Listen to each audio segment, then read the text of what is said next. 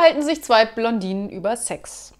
Fragt die eine, sprichst du eigentlich mit deinem Mann nach dem Sex? Meint die andere, nö, der mag nicht, wenn ich ihn im Büro anrufe.